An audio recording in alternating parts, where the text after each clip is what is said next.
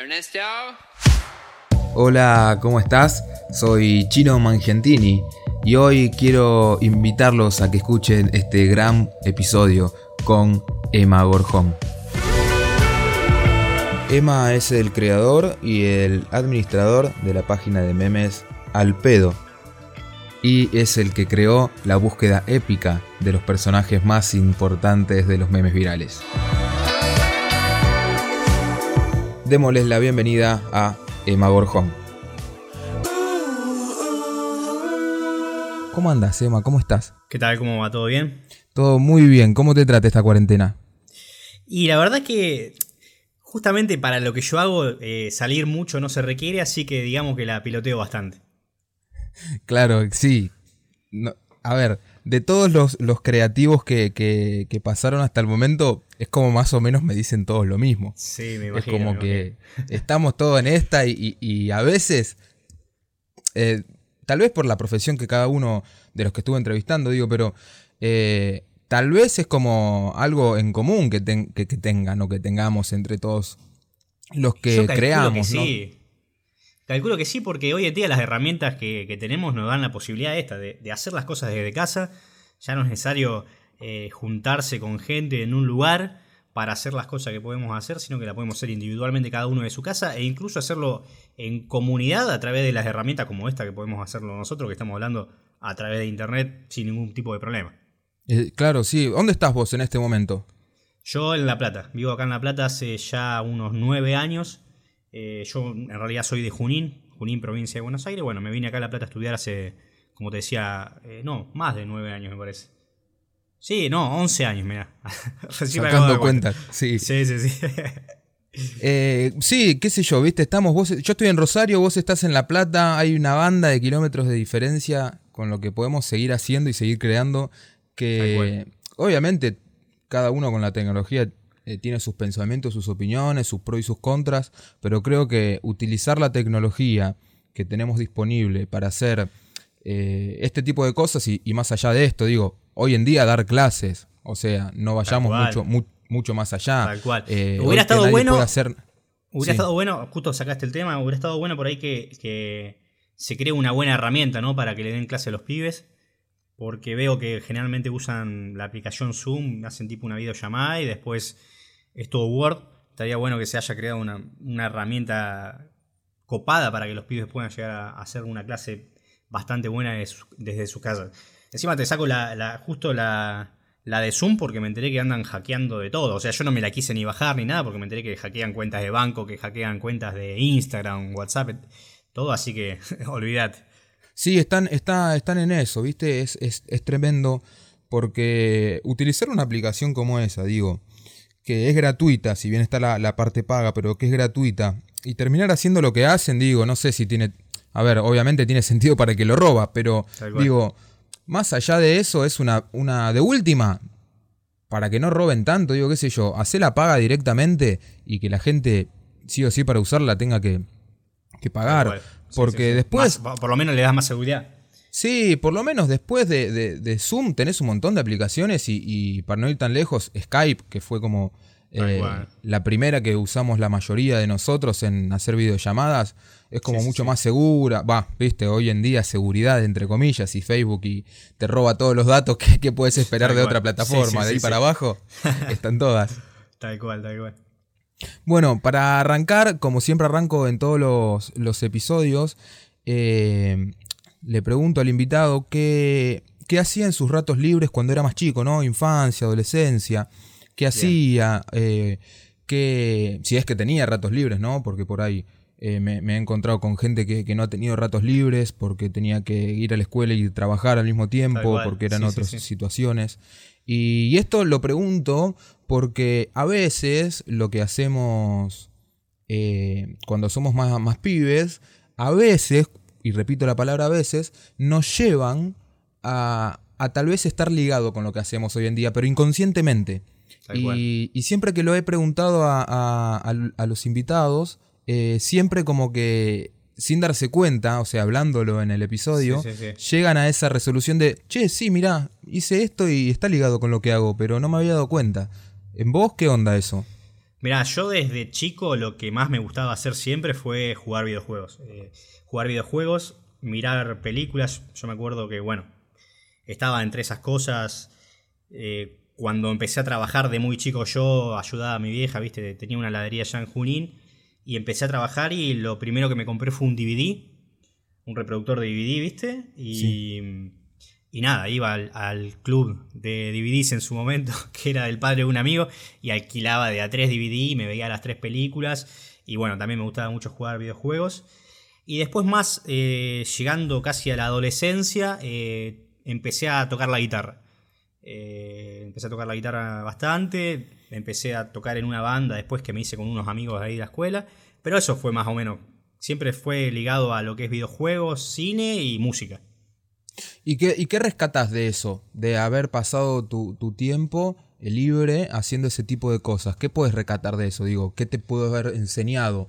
Digo, no sé, ver tanto cine o, estar compartiendo con amistades una banda o aprender a tocar la guitarra. ¿Qué, qué, puedes sacar de positivo de eso? ¿Qué puedes rescatar? Y la música siempre, digamos, incentiva lo que es el lado creativo de la gente, eh, de todo tipo de sentido. Eh, no solamente tocar un instrumento, sino tocar distintos instrumentos te lleva a crear distintas capacidades por ahí que están buenas a la hora de, crear. Por ejemplo, yo hago videos para YouTube y el lado musical me sirve muchísimo para, para meter música en los videos. O, por ejemplo, que yo, el tema de los videojuegos también te da mucha cultura general, lo mismo que las películas, que podés quizás hablar de cosas que no cualquiera por ahí puede llegar a conocer, o captar la atención de cierto, cierta audiencia que, siente que está en la misma que vos, al que vos, al vos a estar hablándole de algo puntual de un videojuego o de una película, ¿no? Es como que que crea cierto lazo con el, con el espectador.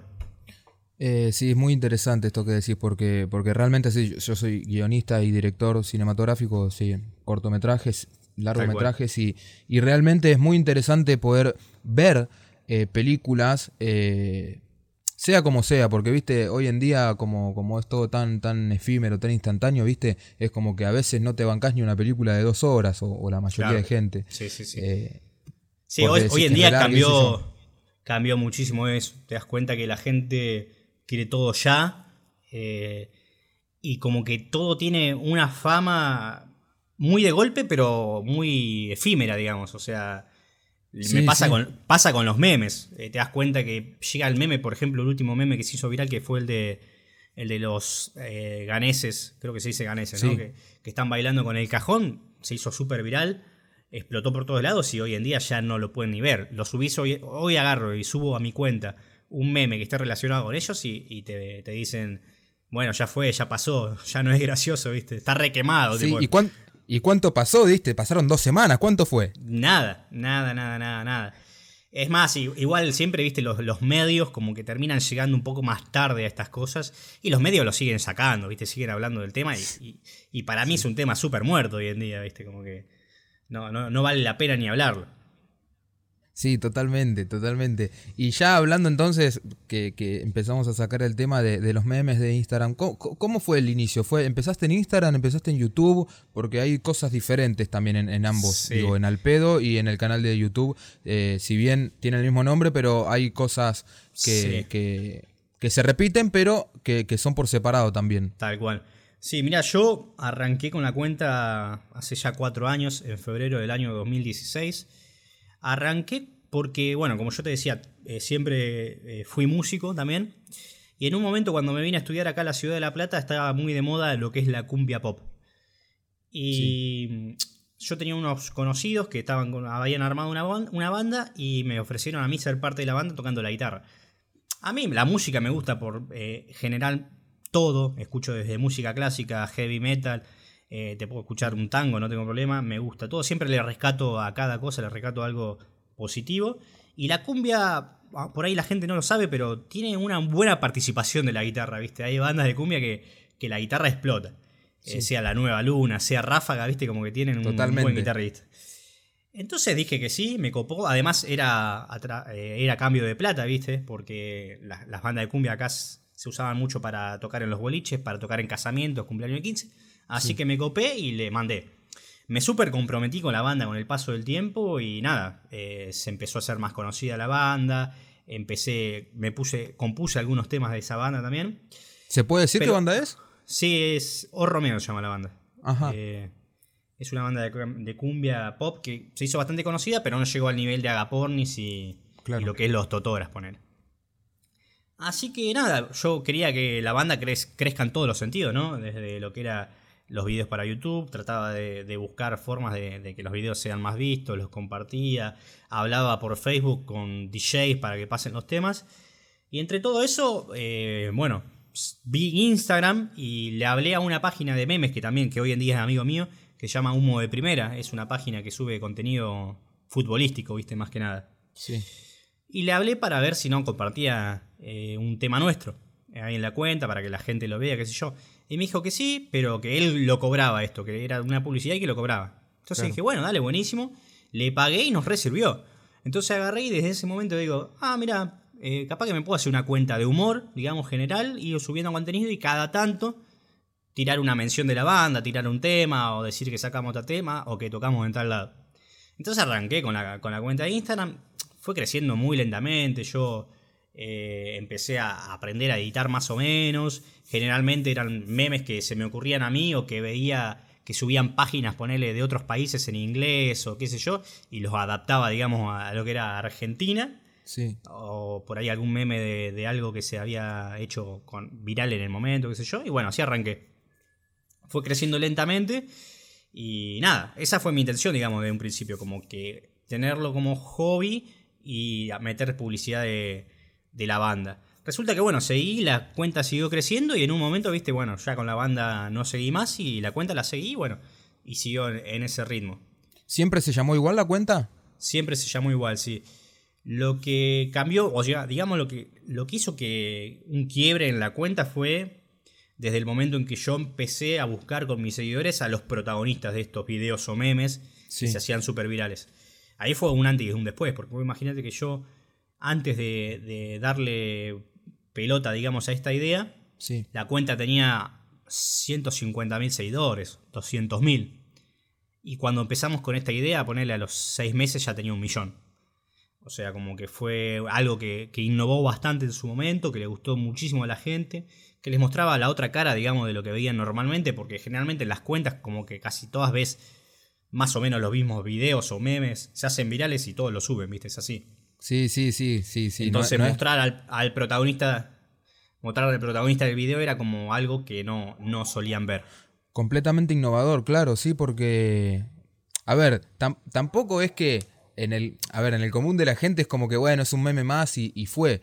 Pero conocer después a, esa persona, porque tal vez, se viste, el, meme es viral ahora, pero fue de un video hace mucho tiempo.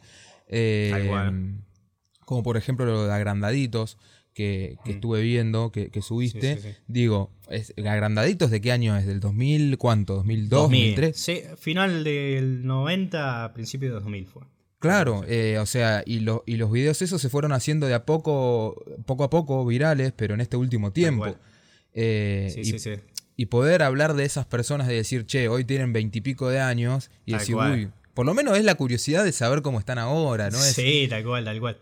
Eh, yo, bueno, eso es una de las cosas que yo hago en el canal de YouTube. No solamente igual hablo por ahí de, de mm, videos virales en YouTube, que sí lo hago mucho, sino que también hablo de, de, personas que fueron virales en un momento y de que después no se supo prácticamente más nada.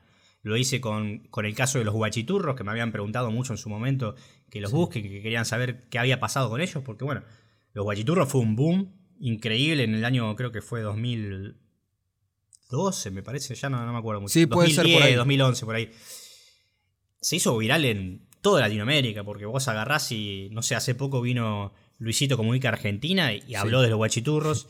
Germán Garmendia, que es uno de los youtubers más grandes de habla hispana, hizo un video hablando de los guachiturros, o sea que, que lo tienen por todos lados y lo tienen muy conocidos. Y eran de acá Argentina, se hicieron súper virales y después desaparecieron de, de la faz de la tierra, digamos.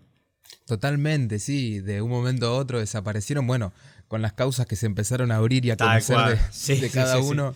empezaron a desaparecer. Impulsó muchísimo, sí, tuvieron un montón de causas. No solamente la que se hizo súper conocida, sino que también tuvieron un par de, denuncias por plagio y eso. Bueno, son todas cosas que yo abordo en el primer video que subí a YouTube, justamente. Y bueno, después terminé hablando de qué hacía cada uno, viste, individualmente. Uno era trabajar en una fábrica de no sé qué, el otro hacía era mandadero, cosas así.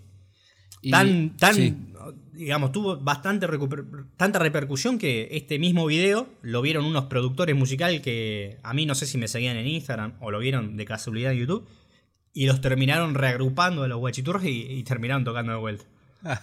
qué locura. una locura. ¿Y cuándo, arrancaste con YouTube? Porque vos me decís que, tenías eh, 200.000 por ahí en Instagram y ahí empezaste a hacer la búsqueda de Beriel y arrancaste con, con YouTube o fue mucho después? Muchísimo después. Yo con YouTube recién estoy por cumplir un año ah, que estoy con esto. Y lo que es las búsquedas que hago en Instagram arrancaron desde el año 2018, ¿viste? La segunda mitad del año 2018. El tema es que siempre, viste, bueno, yo siempre lo hice, en un momento llegué a ser, buscaba un protagonista por día, eh, fue una locura. Sí, total. Y después, bueno, fui aflojando, fui aflojando y ahora casi ponerle, te busco uno o dos por mes, como mucho. Pasa mucho que... laburo también. Y lleva mucho tiempo en lo que es, eh, digamos, estar súper pendiente del teléfono. O sea, yo estoy pendiente del teléfono todo el día, pero en ese momento que yo hago esto es leer miles de mensajes en el tiempo que llegue lo que es la búsqueda, ¿viste?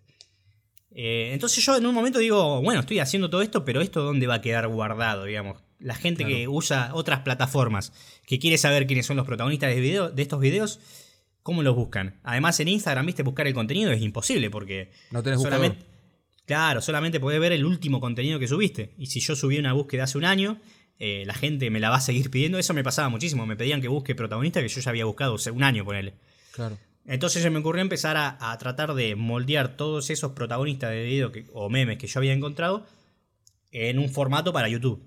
Y así fue, digamos, dándole forma. Todavía me, falta, viste, adaptar muchas cosas, pero bueno, esa es la idea y la verdad que funciona bastante bien. Yo en el canal de YouTube tengo al día de hoy ponerle 155 mil suscriptores y nada, tengo videos que tienen más de un millón de reproducciones. Tengo varios que tienen más de un millón. Sí, sí, es increíble. Y me parece totalmente acertado esto que hiciste de, poder pasarte una plataforma que, donde puedas buscar o que el usuario pueda buscar los videos de una forma más eficaz. Porque es obvio, viste, en Instagram no tenés un buscador y si querés buscar algo tenés que ir o tenés que deslizar tanto para... No, olvidad. Que es imposible, porque vos encima, en esa cuenta de, de Alpedo, ¿cuántas publicaciones haces? Y mira, desde que empezó la, cuarentena estoy metiendo como 30, 40 publicaciones por día. Claro, es un eh, montón. Además, la gente está todo el día al pedo, digamos, hoy en día. Y, y nada, yo me quedo subiendo contenido. Generalmente me acuesto tarde, pero yo dejaba de subir contenido, ponerle a, a las 12 de la noche. Antes no subía más. Ahora subo a las 6 de la mañana y funciona más que si lo subiera al mediodía, ¿viste? Totalmente. Con esta cuarentena, los horarios cambiados de todo el mundo y más de los adolescentes y de los jóvenes, es increíble. Estamos todo igual, es terrible, sí, sí. Es terrible. Eh, ¿Y qué puedes, eh, o qué diferente, no sé si esta pregunta por ahí es así o, es diferente, pero es la que me sale, digo, ¿qué, ¿qué público, o si encontrás público diferente en Instagram y en YouTube? Sí, sí, es un público totalmente diferente. Es como también hablar del público de Twitter, ¿viste? Como que cada público tiene. El público de Twitter es el más tóxico del mundo, ponele. Sí. Después el público de YouTube es un poco más fan, digamos. Es como que. Pasa que eh, por eso cuesta también crecer tanto YouTube, porque el tipo que, te va que se va a suscribir a, a, tu canal es como que genera un tipo de compromiso. A uno le pasa, a mí me pasa, yo no estoy suscrito a todos los canales de los que miro videos, hay videos hay canales de los que consumo videos y no estoy suscrito, ¿viste? Es como que por ahí te, te lleva a decir, no, a mí me gusta absolutamente todo lo que sube esta persona, me voy a suscribir. Es así, ¿viste? Entonces es un poquito más fan. El público de Instagram es un poquito más... Eh, que consume muchísimo contenido de muchísimos lados y nada, no, hay algunos que ni se gastan en comentar ni ni en darte like, ¿viste? Pero ya seguirte te tienen que seguir sí o sí, porque por ejemplo en Instagram yo tengo la cuenta privada por varias situaciones, entonces sí o sí te tienen que seguir y ahí después ven si te ponen like, si no, si le gusta algo que subís, si no le gusta. Si no le gusta eh, ve, varios, ve el mismo contenido en varias páginas, entonces como que no se compromete tanto. Yo sí por ahí genero un poquito más de compromiso por esto de las búsquedas, ¿viste? Por salir hablando, por, por crear esta comunidad que, se llama Alpedo Army, digamos, que se encarga de buscar a los protagonistas. Esto genero por ahí un poquito más de vínculo con la gente. Si vos vas a los comentarios de las publicaciones, la mayor parte, ah, va, no la mayor parte, pero mucha gente me comenta como Emma, che, Emma, anda a dormir, me dice, me dice a las 6 de la mañana. Cosas así, como que saben mi nombre. Por ahí que eso genera un poquito más de vínculo. Distinto a, por ahí el resto de las cuentas de memes, que la verdad que mucha gente ni sabe quién es el, el, administrador, digamos, de la cuenta. Yo tengo por ahí esa, ventaja. Pero bueno, esos por ahí son las diferencias que encuentro. El, el de Twitter súper tóxico, el de YouTube bastante más fan, digamos, más comprometido con, el contenido, con el canal, que te pide que subas más contenido de esto, y el de Instagram es más casual, digamos, más que, que consume por ahí de todos lados un poquito y es más ansioso y, se mira 20 publicaciones en, en un ratito. Pasa también con el de Instagram, a comparación de lo de YouTube, que vos decís que, por ahí no estás suscrito, y a mí también me pasa de que miro mucho contenido de algún canal y no estoy suscrito y después de un cierto tiempo me doy cuenta de eso porque nunca lo tuve en cuenta, pero viste, el algoritmo siempre me va recomendando lo que voy viendo, así que me suele recomendar lo mismo de la misma persona o del mismo canal. Digo, con Instagram pasa, me parece a mí, por, por lo que yo veo, todo lo contrario, digo, una persona, un usuario, entra a, un perfil de Instagram y tal vez lo primero que hace es darle seguir y después empezar a ver el contenido. Tal cual. Sí, bueno, en mi caso sí o sí me tienen que seguir primero y después ver el contenido claro, por la cuenta privada. Eh, pero bueno, nada. O sea, a mí como red social, eh, porque bueno, YouTube por ahí mucha gente no sabe, pero sí, también es una red social. Lo que a mí más me gusta es YouTube. O sea, es lo que yo consumo desde más chico, digamos, es la plataforma más vieja y la que más consumí. Por ahí Twitter, viste, es más para mayores, viste, más, más ácido, más, más tóxico, digamos. Pero YouTube a mí me fue lo que más, después del cine, después de los videojuegos, fue lo que más felicidad me dio, digamos, porque sirve para mil cosas. O sea, hoy en día YouTube la gente lo usa como un buscador como Google, ¿viste? Para ver, por ahí en Google busca algo que quiere saber cómo se hace, pero después lo mira cómo se hace en YouTube, ¿viste? Totalmente. Eh, y nada, ya del vamos tiene, tiene mimos hacia los creadores de contenido, que Instagram, olvídate que lo tenga. Eh, desde, qué sé yo, yo alcancé los 100.000 suscriptores, me mandaron una placa de, plata diciendo felicitaciones por llegar a los 100.000. Instagram, olvidate, le chupa un huevo que, haya llegado a millón. Dos, millones y medio en Instagram. dos millones y medio, sí. Y encima eh, la plataforma ya en sí cada vez mata más las cuentas, ¿viste? Cada vez te da menos alcance.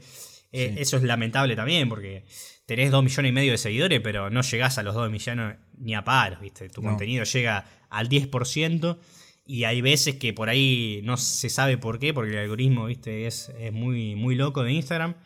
Sí podéis llegar a alcanzar eh, un poco más, pero generalmente es el 10, y menos, entre el, entre el 10 y menos, siempre. Totalmente. Eh, también YouTube lo que requiere es de, de, un trabajo, o sea, de un video trabajado, ¿no? De un video con contenido, digo, interesante. Estábamos hablando en, otro capítulo con Damián Cook, que él me contaba que YouTube para él hoy en día, si bien también arrancó en Instagram con historias innecesarias, YouTube hoy en día es un trabajo donde un video que él publica los domingos, el, el video de historias innecesarias, el más, digamos, contundente, eh, y le lleva cinco días de laburo él. O sea, no, no es como para Instagram de última subir una historia, digo, esa es la diferencia. No, por eso también el contenido de, YouTube lo que está bueno es que la gente se sienta y lo mira, ¿viste? En Instagram es más al paso eh, que casi ni, ni atención le prestan, ¿viste? Es como más, todo más rápido. Eh, en YouTube sí, lleva mucho más laburo. A mí no me lleva cinco días como él porque son distintos tipos de videos, pero me lleva a ponerle eh, uno o dos días, ¿viste? A mí lo que es grabarme yo hablando me lleva poquito. Ponerle que lo hagan en media hora, una hora, porque no es tanto. Son videos que subo de ponerle 10 minutos, un poco menos. Sí. Eh, entonces yo hablo, ponerle me hago una tanda. yo lo primero que hago es escribir todo lo que voy a ir diciendo como para ir guiándome. Perfecto. Para no perderme. Sí. Y después lo grabo todo junto. Voy, obviamente voy frenando, voy leyendo, qué sé yo. Y después agarro todo ese crudo y lo, corto todo, lo voy dejando sin espacios. Y voy metiendo el video del cual voy a hablar, qué sé yo, el personaje del cual voy a hablar. Claro. Em, pero sí, es mucho más laburo. Olvídate que lo que es hacer un meme para Instagram. Lo haces. Sin duda. Yo te digo, en menos de un minuto te hago el, meme, ¿viste? Es algo mucho más rápido. ¿La cuenta la manejás vos, digo, la, de Instagram, ¿la manejás vos solo o tenés a alguien ahí como que te da una mano? No, la, cuenta la manejo yo solo. Lo que sí tengo a alguien es que me da una mano con el tema de los memes. Eh, como estoy subiendo tanto contenido últimamente, tengo una persona que le compro, digamos, memes, eh, me los hace y, me manda, digamos, por día. Yo le, compro semana de poner. Eh, es algo que yo ya derivé porque, nada, imagínate que entre lo que es clientes por publicidad, los miles de mensajes que te llegan a, al Instagram, los mails que te llegan, además yo no tengo solamente esa cuenta, sino que tengo dos cuentas más de, memes y videos, así que te lleva muchísimo tiempo. Y después el laburo que es lo de, lo de YouTube, ¿viste? Es como que quise delegar un poquito.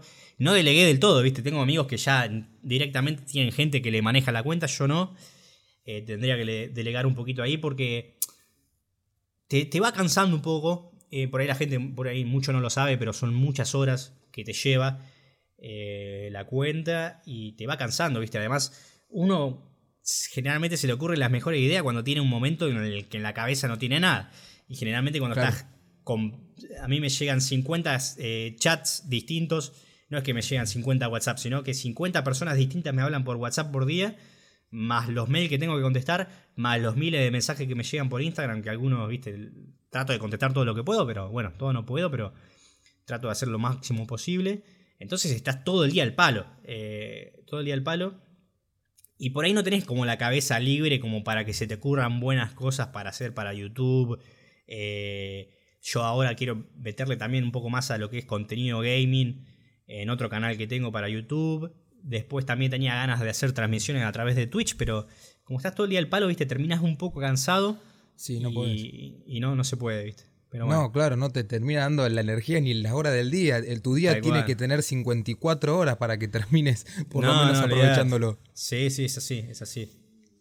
Eh, cuando me dijiste le, compro memes a, a, una persona que los hace, digo, que quién hubiera pensado que hace 4, 5, 6 años atrás, hoy en día habría un trabajo que es hacer memes. Tal cual, sí, sí, sí. Qué locura pensar en eso. Yo hace un año atrás no me imaginaba estar viviendo de esto. Yo hoy en día vivo de, Instagram, de YouTube. Y yo no me lo imaginaba. Imagínate que yo acá a La Plata me vine a estudiar Derecho, que nada que ver. Sí. Eh, no me terminé recibiendo, me quedan dos materias, pero bueno, lo voy a hacer en cualquier momento. Sí, cuando, cuando, Instagram desaparezca, porque así a este paso. No, tal cual, tal cual. Eh, pero bueno, nada, y siempre mis trabajos estuvieron relacionados al derecho. Yo acá en La Plata trabajé como asesor de una diputada, después trabajé en un estudio jurídico, después mi último laburo antes de, dejar y digamos dedicarme 100% a esto fue en el Ministerio de Salud ahí en la, en la ciudad de Buenos Aires, en la parte legal, así que yo nunca me lo imaginé. Fue hasta hace un año atrás que, lo de la búsqueda, digamos, hizo crecer muchísimo la cuenta. Ahí eso, al tener tantos seguidores eh, y una comunidad tan grande, las marcas empezaron a venir. Y en un momento digo, bueno, eh, ¿qué hago? Me llevaba mucho tiempo esto, me dejaba muchísima más ganancia que el trabajo incluso, pero no me animaba, ¿viste? Porque es un paso importante dejar un trabajo estable eh, por algo que por ahí es más volátil y, pero me, me eh, o sea, me generaba muchísima más satisfacción esto. Así que eso fue lo que me terminó haciendo de seguirme por seguir esto. Y después dije, bueno, lo voy a aprovechar al máximo posible, lo que dure. Y después de última, seré abogado y trabajaré como abogado de cualquier otra cosa. Es así. Claro, vuelvo a lo, a lo, que, a lo, que, a lo que estudié, digamos. Claro, tal eh, cual. Eh, los abogados, por el momento, creo yo que los abogados no van a, dejar de existir nunca. Aunque, por ejemplo, Instagram y Por ahora que.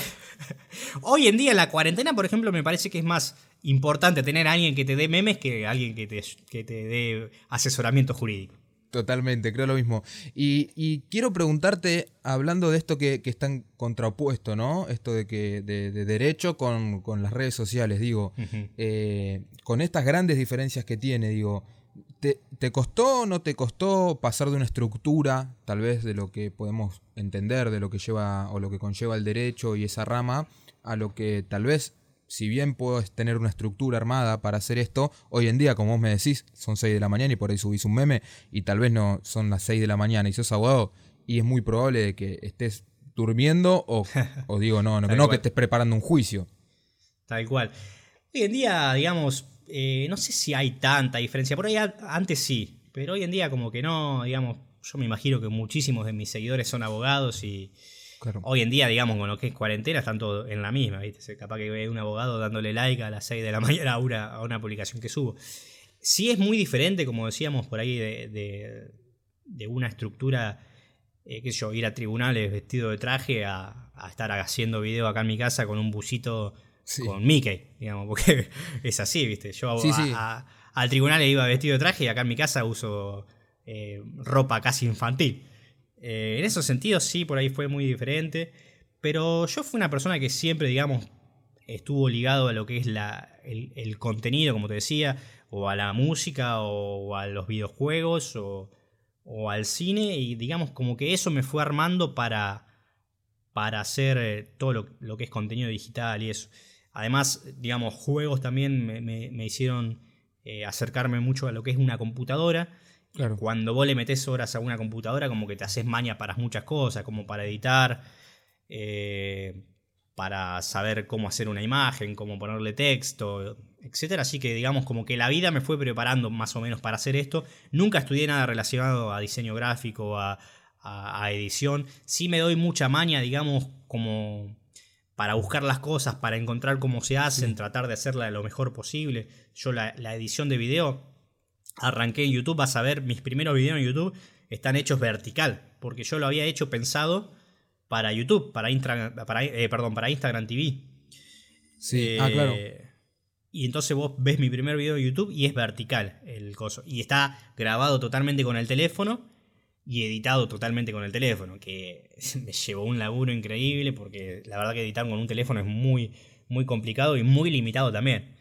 Y recién, digamos, al, sexto video empecé a editar con computadora. Me empecé a dar un poquito más de maña con el programa Premiere para, para edición de video. Y nada, fue una transición, eh, pero era necesaria, digamos, porque ya el canal de YouTube vi que empezó a funcionar, veía que cada vez iba mejor. En un momento como que vi una especie de boom, digamos, eh, inesperado en el canal, que los, los, videos empezaron a explotar un poco.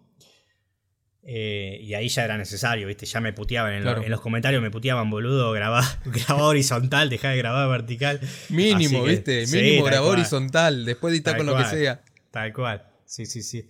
Así que nada, ahí le, fuimos dando maña y nada, ahí fue quedando. Y, obviamente todo, todo laburo y todo, todo laburo siempre tiene su recompensa, tarde o temprano. Y, y lo que, aparte de la recompensa monetaria con lo que puedas ganar, no voy por ahí, sino por donde voy es que, bueno, el año pasado, en 2019, estuviste nominado a los Martín Fierro Digital. Sí, fue una, sorpresa increíble eso, la verdad. Que estuviste nominado, para, bueno, el que no sabe, el que no tiene mucha idea de los escuchantes, eh, estuvo nominado en la categoría El más interactivo en Instagram.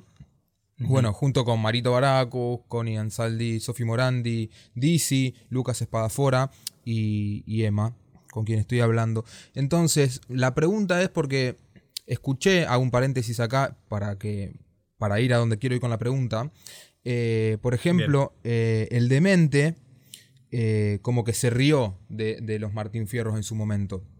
Como que si los Martín Fierro Digital fueran una burla a, los creadores de contenido o, bueno, o todas las categorías que hay. ¿Vos qué opinás? ¿Lo, ¿Lo, sentís así o para vos fue, digamos, eh, un halago o una forma de, de, por lo menos, aunque no hayas ganado, digo, estar nominado fue, como digo, repito, un halago, una forma de, como de, demostrar que ustedes también hacen cosas interesantes y que les lleva laburo, o más como mm. el demente, digo, fue como más como una burla para todos nosotros. Mira, yo estoy ahí como, tengo un, coincido un poco con él y un poco no, digamos, o sea, porque él por ahí cuando hizo todo esto de, burlarse y de decir lo que dijo, se olvidó de la gente que por ahí sí merecía la nominación, sí venía laburando hacía mucho tiempo en las redes y estuvieron nominados y él hacer eso, al hacer eso como que les quitó un poco de prestigio. Yo igual coincido con el Elemente en el sentido de que, por ejemplo, ellos se sintieron muy mal cuando fueron a, la gala y le dieron el, el, Martín Fierro de Oro a Mirko, digamos. Claro, ah, iba así. Eh, Claro, él, él, digamos, ahí sí pareció una burla para todos los creadores de contenido porque le dieron el, Martín Fierro de oro, el principal, a un bebé, a un bebé que no, que no sabe ni lo que pasaba, ¿viste? No entendía nada. Eso sí fue por ahí como una burla a lo que es el creador de contenido. Y por ese lado yo lo entiendo al demente de lo que dijo. También entiendo eh, lo que decía él, que es verdad, lo habían nominado para una categoría que la verdad que no tenía mucho que ver con lo que él hacía. Creo que era algo, algo relacionado con Instagram y él, obviamente, lo que más hace es, es romperla en YouTube, digamos. Va, bueno, hoy en día. Yo también por ahí entiendo por qué no lo nominaron para YouTube, porque el demente en su, eh, desde que lo nominaron, digamos, ya había anunciado que iba a dejar de YouTube, ¿viste? Era por ahí, era media contradictorio que le den el premio de YouTuber, siendo que no iba a seguir haciendo YouTube. Pero bueno, nada, eh, sí te llevas mucha sorpresa en el sentido de que por ahí había muchas nominaciones que nada que ver. Eh, pero nada, digamos, a mí me gustó, para mí fue un halago, un reconocimiento, el primer gran reconocimiento que tuve eh, para todo el laburo que estuve haciendo estos cuatro años en las redes y, me encantó. Pero entiendo por ahí lo, que decía el demente y para mí también lo que le faltó a la gala o o al coso es un poco más de profesionalismo. Se notaba que es mucho. Le dan mucha pelota a lo que es televisión. Por ahí un poco más también radio. Y después los medios digitales le dan un poco menos de pelota, como que tiene un poco menos de prestigio. Y eso se nota, ¿viste? Y para mí todo lo contrario, porque digamos lo que se viene fuertísimo es las redes sociales. Hay pibes que en sus casas haciendo un video para YouTube tienen más rating que Tinelli, ¿entendés? Sin duda. Y eso tendría que ser súper reconocido. Pero bueno, yo me imagino que es una cuestión de tiempo me parece que la gente de, Aptra, digamos, eh, tuvo una, una, buena idea y la va llevando, la va adaptando lo mejor que puede. Eh, pero bueno, nada, para mí yo, opino que el demente por ahí se tendría que haber limitado un poco con lo que dijo y tratar de no desprestigiar tanto a los premios, sino sí por ahí quejarse de, cosas puntuales, como por ejemplo la nominación que le dieron o de que el Martín Fierro de Oro cuando, cuando estaba él se lo dieron a, Mirko, viste, que eso también, viste, como que nada que ver. Sí, es Así que, bizarra esa, esa, premiación. Sí, sí, sí. Eh, algo que me quedó pendiente de preguntarte algo cuando hablamos puntualmente de Instagram es eh, que, la mayoría o el 99% tal vez de las cuentas de memes eh, están en privadas. Y eso me, intriga mucho saber el, el, porqué, si tiene un porqué o, no. Sí, tiene un porqué. El, el principal porqué es eh, aumentar de seguidores, digamos. Lo que pasa mucho con Instagram es que cuando vos tenés la cuenta pública, o sea, tu contenido se comparte por todos lados y la gente no te sigue. Eso pasa muchísimo. Otro motivo muy importante para tener la cuenta eh, privada es evitar denuncias, digamos. Vos tenés la cuenta pública y una persona que no le gusta tu humor, que no le gusta el contenido que subiste, puede denunciar la publicación. Y Instagram es muy severo con el tema de las sanciones, con el tema de, de las denuncias, con el tema de, eliminarte contenido, de quitarte actividad, quitarte interacción. Entonces también es una forma de cuidarse de eso, estar en la cuenta privada, digamos. que no, cualquier persona. Sí, decime. Digo, no es lo mismo si, si yo te denuncio, digo, te sigo, estoy, me aceptaste todo, digo, y si te mm. denuncio una publicación ahí, ¿es diferente?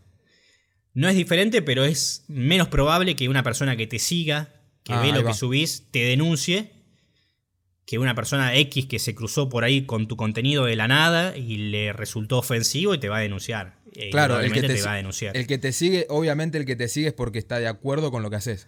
Claro, si no, no te sigue, o bueno, obviamente te puede denunciar igual el que te sigue. pero es menos probable que te denuncie alguien que te sigue que alguien que no te sigue.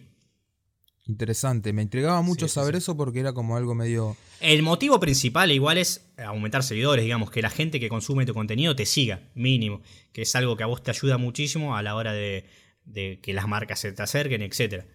Eh, entonces está, bueno eso para captar seguidores y también para cuidarse de las denuncias. Claro, totalmente. Mira, no, no, no, lo, no lo hubiera pensado por ese, por ese, por ese ¿Qué pasa? Por ejemplo, eh, el contenido que nosotros hacemos se comparte muchísimo por WhatsApp, por Instagram. Entonces la gente cuando va a tu perfil, mira el meme, se ríe, mira un par de memes más y se va, no te sigue, ¿viste? En cambio, si es privado, lo primero que tiene que hacer es comprar la entrada, digamos. Entra, Compra la entrada, ve tu contenido todas las veces que quiera, todo el contenido que subís, pero por lo menos te aumenta el numerito ese que es lo que a nosotros nos ayuda, digamos, a, subsistir. Buena referencia, muy buena metáfora esa de que te compran la entrada. Sí, sí, sí. Creo que para entenderlo es muy interesante. YouTube tiene otra, otro formato que está buenísimo, que es directamente la publicidad, yo gano video, eh, yo gano plata con la publicidad que se emiten en los videos. En Instagram no existe eso. En Instagram tenés que rebuscarte la voz y, acercarte a las marcas o las marcas que se te acerquen y negociar, que ya te digo, desde entrada ya es un poco más cansador porque es todo un proceso eh, de hablar, de que esto, de que lo otro, de que me vas a subir, de cuándo me la vas a subir, qué sé yo. YouTube te, deja mucho más tiempo para dedicarte a lo que de verdad te gusta y, y no ponerte a negociar, digamos. Eso es lo que también me gusta mucho más de YouTube. Totalmente. Y las marcas, eh, esto por ahí es una pregunta un poco más eh, adentro, porque cada uno se maneja con, con, las marcas como puede o como quiere. Digo, cuando una marca se, te acerca a vos o cuando vos vas a buscar una marca, eh, hablemos en general, digamos, no, no nada puntual, pero digo, cuando una marca se te acerca, vos la vas a buscar. Hay un como un cierto paquete, entre comillas, digo, te hago tantas historias o te hago tantas publicaciones. Eh, sí, generalmente, generalmente, generalmente te, consultan, digamos, eh, lo primero que te piden siempre son estadísticas, ¿viste? Claro. Para ver el, eh, el, alcance que tiene la cuenta, etc. Y después se habla de un precio, de un precio individual por publicación, por ahí un precio individual por historia, y después sí, por ahí se habla por, por un paquete, digamos. Pero nada, generalmente, viste. Eh, es así, digamos, un, precio individual por cada una de las. Porque, digamos, se puede hacer muchas cosas. Se puede hacer una publicación, se puede hacer una publicación en la que salgo hablando yo, se puede ah, hacer una publicación en meme, se puede hacer una historia en la que salgo hablando yo, una historia en video, una historia en meme, se puede hacer un vivo, se puede. Muchas veces yo he ido a eventos que me, que me llevan, digamos, para, para hacer vivos ahí, para subir un poco lo que está en el lugar. Y todo eso, digamos, se va charlando en el momento. Obviamente hay marcas que son más grandes, que manejan más guita. Hay marcas que son más chicas, que obviamente no le vas a arrancar la cabeza. Y claro, no. Eh, así que nada, es, todo más charlable, digamos. Es como lo que te decía yo, es más de sentarse y negociar con la otra parte que, lo que es YouTube, que te da tiempo para que vos te dediques a hacer videos y mientras tanto, por ejemplo, yo en este momento no estoy haciendo nada para YouTube y, y sin embargo estoy generando ganancia, digamos. Exactamente. En Instagram no en Instagram yo para generar ganancia tengo que charlar con el publicista, ver a qué hora lo quiere subir, qué quiere subir, que le quede estéticamente bien, qué quiere que diga el comentario abajo, si quiere que tenga eh, un comentario arriba.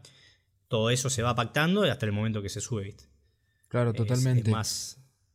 Ah, hablando de memes ya eh, para ir cerrando, digo, eh, porque la palabra meme, viste, tiene como como que hoy en día, bueno, los que son más jóvenes, de 18 para abajo, 17 para abajo, un meme para ellos es eh, lo, que, lo que se ve en, estas páginas, ¿viste? Una mm. foto, una imagen, algo que se hace viral, con algún texto, o con comparativa de una imagen con otra cosa de la vida cotidiana, o con alguna escena de una película.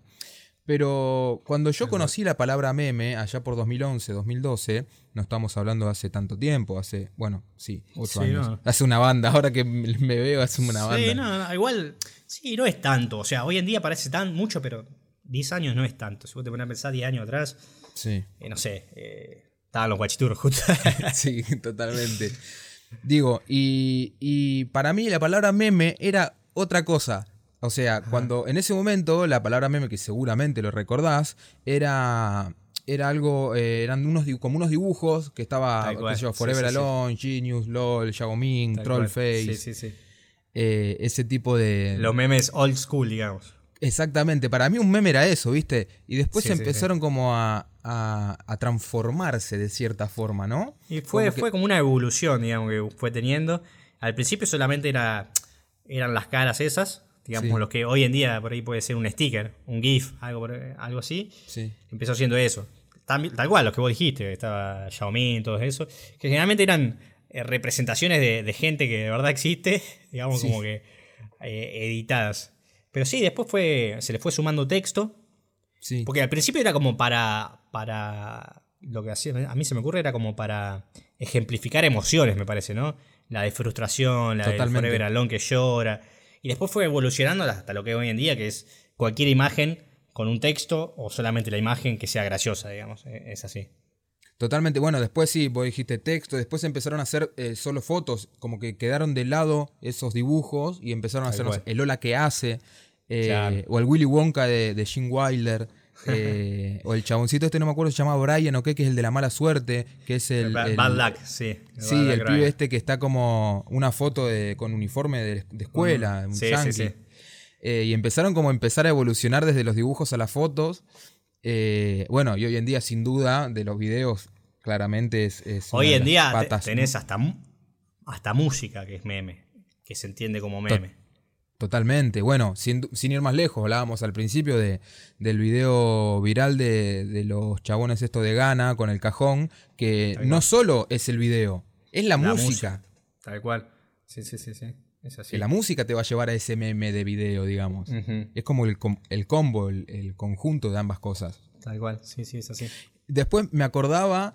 Eh, cuando estaba preparando el episodio y me acordaba que nosotros con mis compañeros en la secundaria, ya sí te hablo de 12 años atrás, 13, eh, nosotros jodíamos mucho con Chuck Norris y con los chistes que se hacían con Chuck Norris. Y los Chuck Norris facts, los, hechos de Chuck Norris. Claro, y hoy en día, pensándolo, digo, che, loco, eso, eso, por más que sea hablado, porque no, en ese momento no estaban tan a full las redes, o sea, empezaba Facebook recién, acá en Argentina, y digo, eh, eso para nosotros era un meme en vivo y en directo, charlando entre nosotros. era como... sí, era así. Es que, es que después igual se hicieron muchísimos memes con estos hechos, se llamaban, en inglés, bueno, le decían facts, eh, Chuck Norris facts, que eran hechos que, de, no sé, de Chuck Norris que se saca la sangre con un balde y un cuchillo, digamos, cosas así. Eh, se hicieron muchísimos memes, sí, hoy los he visto, hay páginas directamente dedicadas a eso. Después me acuerdo que igual Chuck Norris se prestaba para cualquier cosa. Después había salido un juego, un juego de Chuck Norris que, digamos, en las pantallas de carga te tiraban los, los hechos de Chuck Norris, así. Sí. Ah, era muy, divertido. Sí, yo me he llorado de la risa con lo, de Chuck Norris en su momento. Eran muy buenos. Totalmente, y, me acordaba hoy, digo, pensándolo de esa forma, digo, que, que, que estaba enfrente a un fenómeno futuro eh, que iba a tener cuentas de 2 millones y medio de seguidores como al pedo, ¿no? Sí, otras con 50 millones de seguidores como pasa eh, con Nine con él. Claro, en, sí. En Estados Unidos y eso. Que fueron los pioneros igual, Nine después me acuerdo que estaba eh, Cuánto Cabrón. Uy, sí. Que subían siempre así, arrancaron con los memes, después creo que me parece que los, lo que era Cabronazi en España. como que fueron los pioneros y después, bueno, surgió acá.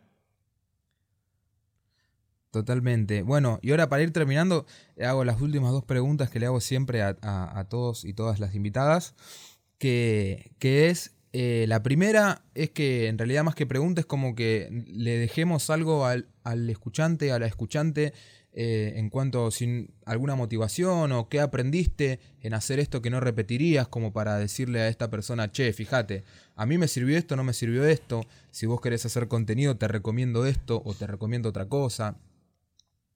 Claro. No, primero y principal, decirle a todo el mundo algo que, que, fue una, una revelación para mí en su momento, que fue el hecho de que individualmente se puede crecer muchísimo, o sea, que existe un mercado fuera de lo que es el, trabajo bajo patrón o, eh, digamos, el, trabajo normal que el argentino cree que es trabajo y lo que yo hago o lo que nosotros hacemos no lo es. Claro. Eh, me di cuenta que es un mundo gigante y que, es mucho más fascinante y que te, motiva muchísimo más, ¿no? Eh, levantarte para, hacer lo que haces que amás, que levantarte para ir a trabajar para otra persona claramente, si es lo que aman, ¿no? Por ahí hay gente que, ama hacer lo primero y no esto. Eh, pero nada, la motivación es mucho trabajo. Yo fui una persona que, como te dije, no había estudiado nada de esto y lo, fui logrando con dedicación, con trabajo, eh, con constancia. La constancia es fundamental. Yo en los cuatro años que tuve la cuenta, creo que prácticamente no hubo un día en que yo no haya subido nada. Eh, me he ido de vacaciones estos últimos, este último tiempo y he seguido subiendo cosas de, desde el viaje, ¿viste? Pero nada, yo creo que, es constancia, constancia, tiempo, dedicación, a todo lo que uno le dedica tiempo siempre genera frutos. Y yo veo mucha gente hoy en día, muchos pibitos que me escriben por privado, che, ayúdame, que, que recién me acabo de crear la cuenta y vos entras a la cuenta y no subió nada. Como decís. Pero subí cosas, ¿viste? Metele laburo, eh, hace algo copado y después ves. Eh, es como que quieren todo ya. También me pasa mucho como por ahí con artistas musicales, ¿viste? Que, que por ahí sacan su primer tema y ya quieren que todo el mundo los conozca y ser súper mega famosos y, y no es así, ¿viste? No es así porque, digamos, si, si, le metes laburo, vas a llegar, no necesitas que nadie te ayude, no necesitas pedirle ayuda a prácticamente nadie. Eh, obviamente por ahí está bueno que lo que vos haces lo vea gente, pero creo que, vale más la pena si lo lográs, eh, digamos, por, tu propia cuenta, en vez de que alguien te esfuerzo. Sí, sí, sí. Como que veo que los por ahí los pibes de hoy en día no, no, no, no, no se esfuerzan mucho o veo que mucha gente se frustra rápido y, y no tiene super resultados de un día para el otro y ya abandona. Eso, eso, eso es lo que veo mucho y que no, que, las cosas con laburo, con tiempo, siempre llegan. Es así. Para mí esto de las redes, te juro, es una cuestión de constancia más que de talento. Por ahí el que tiene más talento llega antes, pero el que tiene constancia llega sí o sí. Es así. Totalmente de acuerdo y esa frase final me encantó. Me encantó porque, porque puede ser así, ¿no? El, que tiene talento llega más rápido, pero el que tiene constancia llega igual, aunque tarde un poquito más. No, es que a veces, incluso quizás el que tenga talento, no llega nunca por falta de constancia. Eso también pasa. Totalmente. Totalmente. Y para cerrar, la última pregunta es si hubo alguna pregunta que faltó, que no te hice, que te hubiera gustado que te haga. No, creo que se me pasó volando todo. No, es que hace como casi una hora que estamos hablando. Se me pasó volando y creo que, no, que abarcamos prácticamente todo. Bueno, perfecto. Emma, te quiero agradecer desde acá, desde Rosario, desde casa, encerrados, eh, esta, esta conexión virtual, este podcast, esta grabación.